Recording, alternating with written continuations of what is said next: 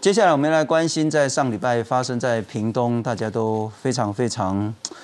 不知道该如何面对，也非常伤心的在屏东发生的挖眼案的事情。那当然，社会关注的程度很高，但另外呢，社会无助的部分也很高。重点在于说，当面对这种可能会有攻击威胁的精神病患的时候，包括社区、包括医院，乃至于包括司法，该如何面对？我们再来看看。热心民众发起捐款，想为女店员尽一份心。屏东高速的超商女店员上个月底遭精神障碍病患攻击，双眼受创严重。因当事人家庭经济困顿，许多民众主动表达协助意愿。家属在多方考量下提供女店员账户，民众善款迅速涌入，家属感激各界爱心。用在我妹妹的伤势重建的部分，还有心灵重建的部分，就还有这两年的费用。家属也表示善款已足够，而负责医治的高雄长庚医院表示，女店员两次手术后目前恢复良好，后续仍需密切追踪。院方也将全额补助医疗费用。由于这次捐款由民间发起，不少网友上县长潘孟安脸书留言，质疑县府失能，但也有民众看法不同，像是刻意刻意在挑拨，或者是刻意在攻击啊。那是一事归一事啊。县府澄清，相关单位都有协助，包含捐款、洽询、后续辅导等。而根据《公益劝募条例》第五条规定，除非重大灾害或国际救援，否则政府机关不能帮私人劝募。公家单位其实不能帮私人发起这个劝募，真的是很多的民众。非常的热心跟关心，政府不能协助私募引起讨论。专家解释是为了不让政府排挤民间资源分配，但这几年多起劝募事件造成民众对民间团体不够信任，转而希望政府募捐，这让政府碍于法令限制，动辄得救。除了检讨修法外，也应从捐款脉络去规划配套措施、自律机制。捐款这件事情，并不是说我收了以后就没事了，我包括事前的规划，还有事后的追踪跟查核。那对公部门来讲，他就会有一个 OK，我会不会把这个个案变成通案的问题？女店员被攻击事件持续发酵，也让精神病患监护问题再度浮上台面。各界也纷纷建议，中央应尽速让司法及监护体系进驻精神医疗处所，同时修法依个案延长监护年限，才能避免类似悲剧再度发生。记者陈焕宇、许正俊综合报道。介绍来宾：彰化基督教医院司法精神医学中心的主任王凤刚王医师，你好。大家好。王安是每次发生类似这样的情形，当然包括我在内，整个社会一定是很伤心、很愤怒，但恐怕更无助。是，那一直会有一个声音是，像这一次的凶嫌，他之前也有攻击别人的这些记录。嗯如果当时可以把他强制就医，讲更不好听的，那黑主那个关起来，都不这类悲剧啊。是，我还是想问说，那样的想法是对吗？所谓的不管是叫做强制就医，它的条件到底是什么？真的可以让一个类似有攻击的这个可能性的精神患者到医院里面接受治疗，然后就不要再让他出来了吗？这个想法是实际的？呃，先澄清一件事情了哈，防范于未然一直以来都是我们大家心目中最高的期待。如果可以的话，我也想要把所有。杀人犯在他准备杀人之前，先把他关起来。现在问题是我们怎么知道他会杀人？那现在有一个社会上有个氛围，仿佛认定这个精神病患他的暴力行为是可预测的，而且我们认定他具有很高的风险。那如果是这样讲的话，其实有很多人类犯罪行为的研究都显示，过去曾经有过犯罪前科的人。他特别是有暴力行为的人，他未来的再犯风险都很大。那么，我们能不能因为这样子就提前积压所谓的预防性的积压？实际上，哈，这样子的社会控制的手段本来就非常需要审慎的去评估。那就精神病患而言，我必须要强调一件事情：精神医疗我们所在意的，特别是精神卫生法，它所在意的，它立法的宗旨，它就是为了我们国民的身心理健康。哦，那他特别，他主要的目的是为了照顾精神病患，而不是惩罚精神病患，保护旁边的人。他的法律的本意是要保护、照顾精神病患。所以我们在强制就医、强制医疗，它的一开始的宗旨就是，当当事人因为疾病而有了很重大的必须要及时去救助，必须要去违反他的意愿的这样子状况之下，我们才可以动用强制的手段去将他关到医院里面去。那关到医院里面本身最在意的还是能不能够给予适当的治疗。是那治疗是前提，关只是一种手段。在可以的范围之内，我们精神医学甚至会期待说，未来如果科学更发达，有没有那种不要剥夺人自由的方式，也能够治疗到这个病患？如果有的话，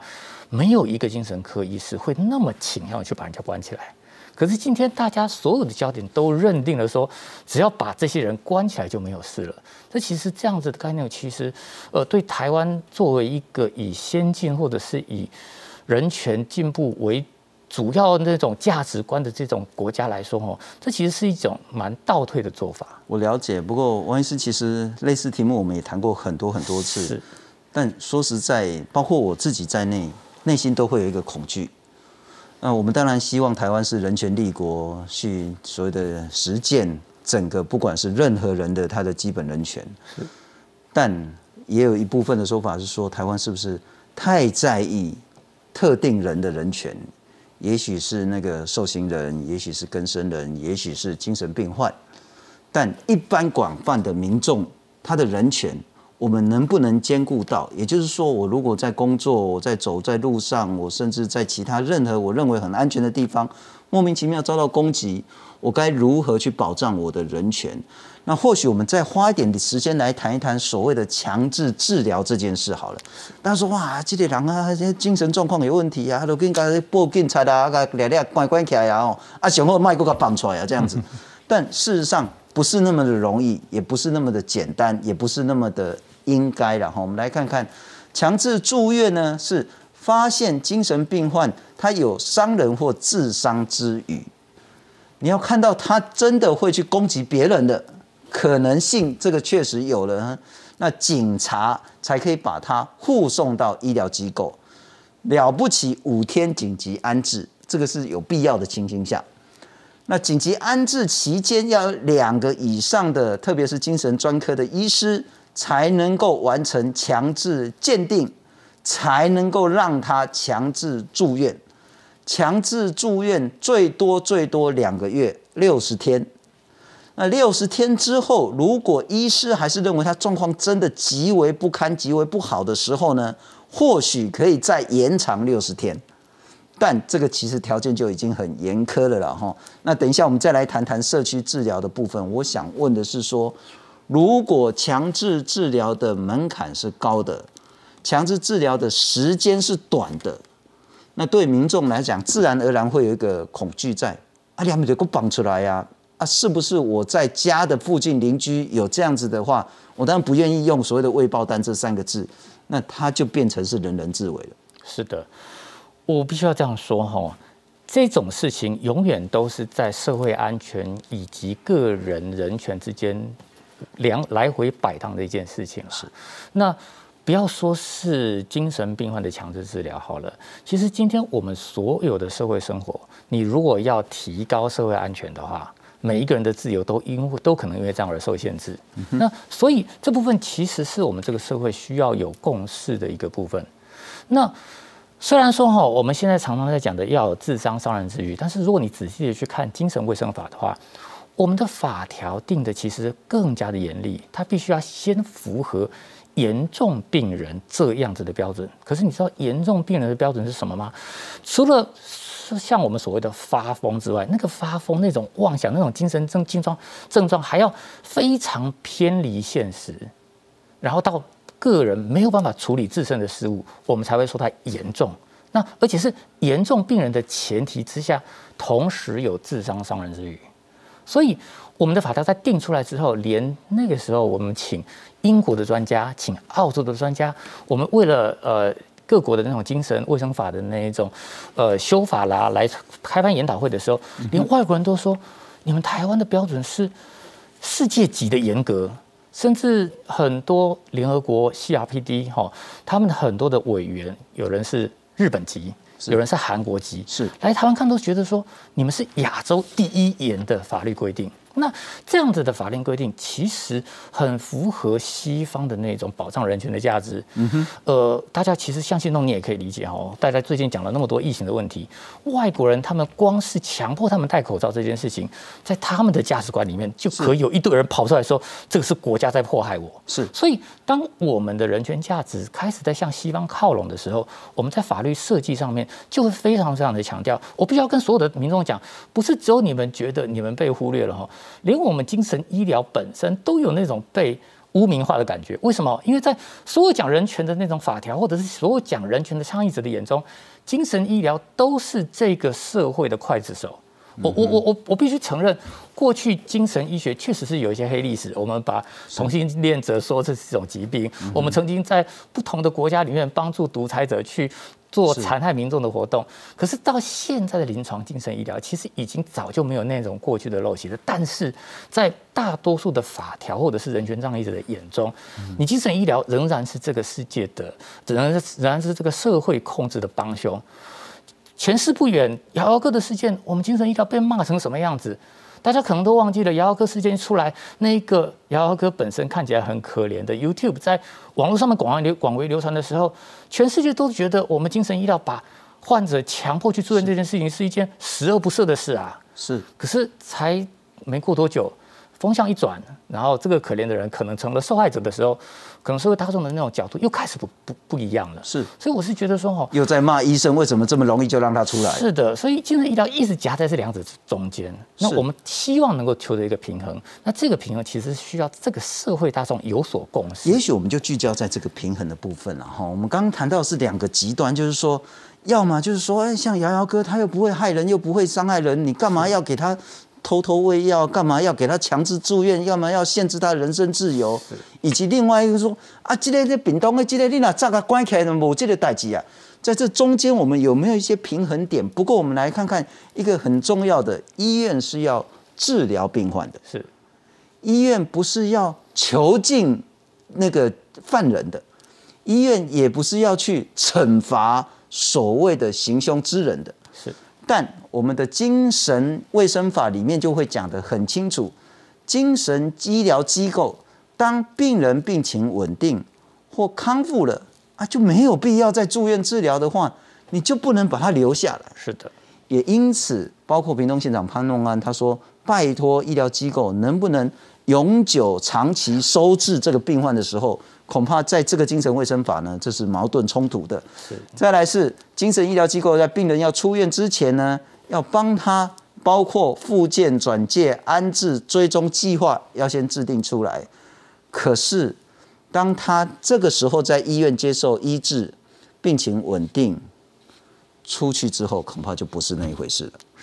我们会有一个很大很大的一个问题是说。在医院，当然我也知道说，在医院里面也有会有医护可能会被暴力攻击，但确实在医院里面，精神患者他会得到比较好的医治。是，可是，一出医院，回到社区，回到家里，你如何期待今天攻击人的那一个人的妈妈八九十岁了，好好照顾他，强制要求他吃药？你如何期待社区有一个足够的力量承接起这个那么？大家会闻之色变的这样子一个人，我们的漏洞会是在社区这边。实际上，我们的漏洞除了这些，就以视觉失调症患者为例，其实大多数的精神病患都有类似的问题，就是我们医疗可以帮忙他，让他的症状缓解，缓解到相当的程度，很接近正常人的样态。可是这一些患者的大脑目前机转不明，他们就是不认为自己有病。他可能可以开始变得比较像常人一样跟你互动，但是讲到生病这件事情，他仍然认为自己没有病。有很我有很多的患者都是看在爸爸妈妈的面子上，看在医生的面子上，所以我愿意吃这个药。但是在他内心深处，他觉得我根本就没有必要做这件事情。如果再加上我们的社会氛围很喜欢说西药都会伤肝啦，那这些医生呢都是跟药厂勾结，所以推这些药给你吃啦。那这些患者久而久之，他就开始会去怀疑说，我是不要去吃这个药。那这样子的行为在社区底下，理论上。如果我们有好的这种社区包容、涵容这样的氛围，然后能够让当事人能够觉得受到很大的尊重，那这种社区的氛围其实是有助于这样子的患者在社区里面维持稳定的。是在小灯泡事件发生的那个时候，我记得那个时候驻美代表肖美琴代表那个时候还是花莲的那个立法委员，他就提了那个花莲的那个玉里那部分的事情，因为玉里是一个历史非常悠久的一个疗养院，他们有很多在那边住了几十年的慢性病患，其实在假日的时候，他们就会到呃玉玉里镇上，那玉里镇上都的镇民们都很习惯这些病患了，就把他当成自己的老朋友这样看待。其实那些病患在那样子的环境里面是相对稳定的。但是如果说在一个大家都充满了异样的眼光去看待他的这样子的环境底下，你你可以理解这样子的病患迟早会用各种方法想要证明是我没问题。了解那那他们最想做的就是不吃药。是，但他不吃药的时候，他可能状况又会变得更不好。可是我请教王医师，就是说，我们当然期待说社区整个安全网可以建构起来，但这个可能还是很远很远以后的事。但在这个时候，我们有没有办法有一个让台湾比较安全、保障而且可行的现实方法？我们来看看，这个其实是被很多人批评了哈。那之前包括杀警案的时候，法官说啊，我只能判他五年的这个所谓的精神监护。那他说五年啊，法官说我多啊啊，刑法就说我最多最多就是判他五年的这个监护而已啊。我们来看看这个呢，是刑法八十七条说，如果嫌犯这个犯人有再犯或危害公安之余时，可以监护期间最长最长就是五年。这个法很多人说要修，但是修好久好久就是修不动，也许不知道立法委员呃他的考量是什么。行政院提了草案说呢，期间是五年以下，这个不动。但如果检察官认为有必要的话，可以请法院许可延长，一次延长三年，也就是最高可以拉到八年了哈。那我我还请教的是说，包括刚刚说的强制就医，包括他真的犯下罪行之后必须做精神监护，五年延长到八年甚至更久，在法律上、在医学上是否为必要？在医学上，我们完全没有人认为这是一种必要的行为。说真的，当一个病患要让他稳定，我自己个人认为，半年到一年就已经是到极致了。我的意思是，现代的精神医疗，我大概最多半年的时间，我大概就能够稳定的让一个患者知道说，他可以在药物以及我们的可用的手段底下，它可以到达什么程度？嗯它可能有百分之七十的改善，可能百分之五十的改善，也可能只有百分之三十的改善。那剩下，当它已经改善到我们的极限之后，那接下来的部分就是下一步骤要去做的事情。那下一步骤可能是什么呢？可能是社区的疗养，可能是在社慢性机构底下的慢性的长期的照护，这些东西都在医学里面是可以选择的治疗模式。它绝对不会是只有监禁一途。那所以大家会说有用没用？其实指的是，如果大家的目的是要把它关很久的话，那法律你怎么修都没有什么用啊。你干脆修他，让他终身监禁算了。对，但是这样子是我们社会想要达到的目标吗？嗯哼，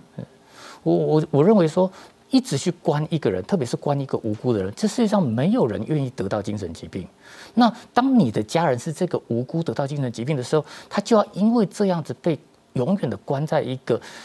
名为病房、实为牢房的地方，这真的是我们大家民众所要的吗？我我站在民众的角度理解，那个请教王医师说，如果一个类似像屏东呃做出这样子犯行的人，他如果真的可以按时吃药打针，他的攻击行为就不会再出现了吗？这一类有暴力行为的精神病患，如果能够长期的接受治疗的话，可以大幅降低他的风险。是。不过，单纯就这个个案来说的话，我有听到曾经接触过他的医师说，这个患者其实试过了很多种的药物，嗯、那么这些药物基本上都对他没有什么效果。所以，这样这样子的个案，其实在所有的视觉失调症里面，可能也占了百分之二十五左右。就是这世界上还是会有药食网效这件事情。是。那当药食网效出现的时候，我们过去所受到的教育就是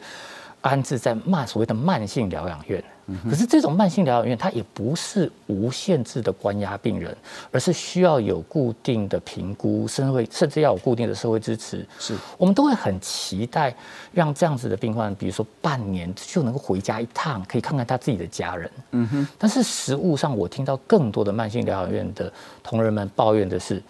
这种病人，这种病人半年一次出来的时候，就被丢到桥下，拿一个帐篷给他，请他在外面待十四天之后，再回到医院去。了解。现在我们的健保的那个规范大概就是如此，你慢性疗养院就是半年为期。嗯哼用这种手段，好像是可以逼着我们让这个病患从医院里面放出去，但是实际上这样子有没有真正的照顾到病患的福祉？是我个人是打一个很大的问号。是，不过就我们现在面对是一个非常困难复杂的问题，自然就不会有简单的答案。然后，但是我们再来看看，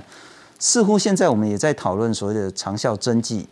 那当然，针对视觉失调或者是躁郁症的患者，那似乎这个长效针剂呢，它不管是降低他们的住院率，乃至于改善他的精神状况，都有很好很好的疗效。第一个，我们有办法透过这样子一个新的药物的进展，然后降低这种犯行的发生率，乃至于得到更好的社会安全网吗？呃，我必须要强调一件事情：长效针剂本身里面的药剂仍然是本来就已经发明了的药物，是，所以它本身是一种技术上面的革新。也就是说，我们发明了新的方法，可以一劳永逸的打了一针之后，这个药物就可以在这个患者身上持续三个月有效，不用像过去这样每天盯着你有没有吃药，每天要让家人跟病人起一次的冲突。是，它真正的用意是在这个地方，就是让患者能够保持长期。稳定的身上有药物在控制，那当这个患者最终对这个药物仍然无效的时候，实际上他就必须要去考虑下一步步骤，包括类似我说的慢性疗养、慢性的机构，这还是在现在精神医疗里面一个没有办法过缺的一个角色。换句话说，我们面对这样的悲剧，恐怕除了囚禁之外，是我们要想是更复杂、更多元，从社区到家庭到整个社会的支持。是的，没错，一个更涵容的社会，其实对病患来说是最。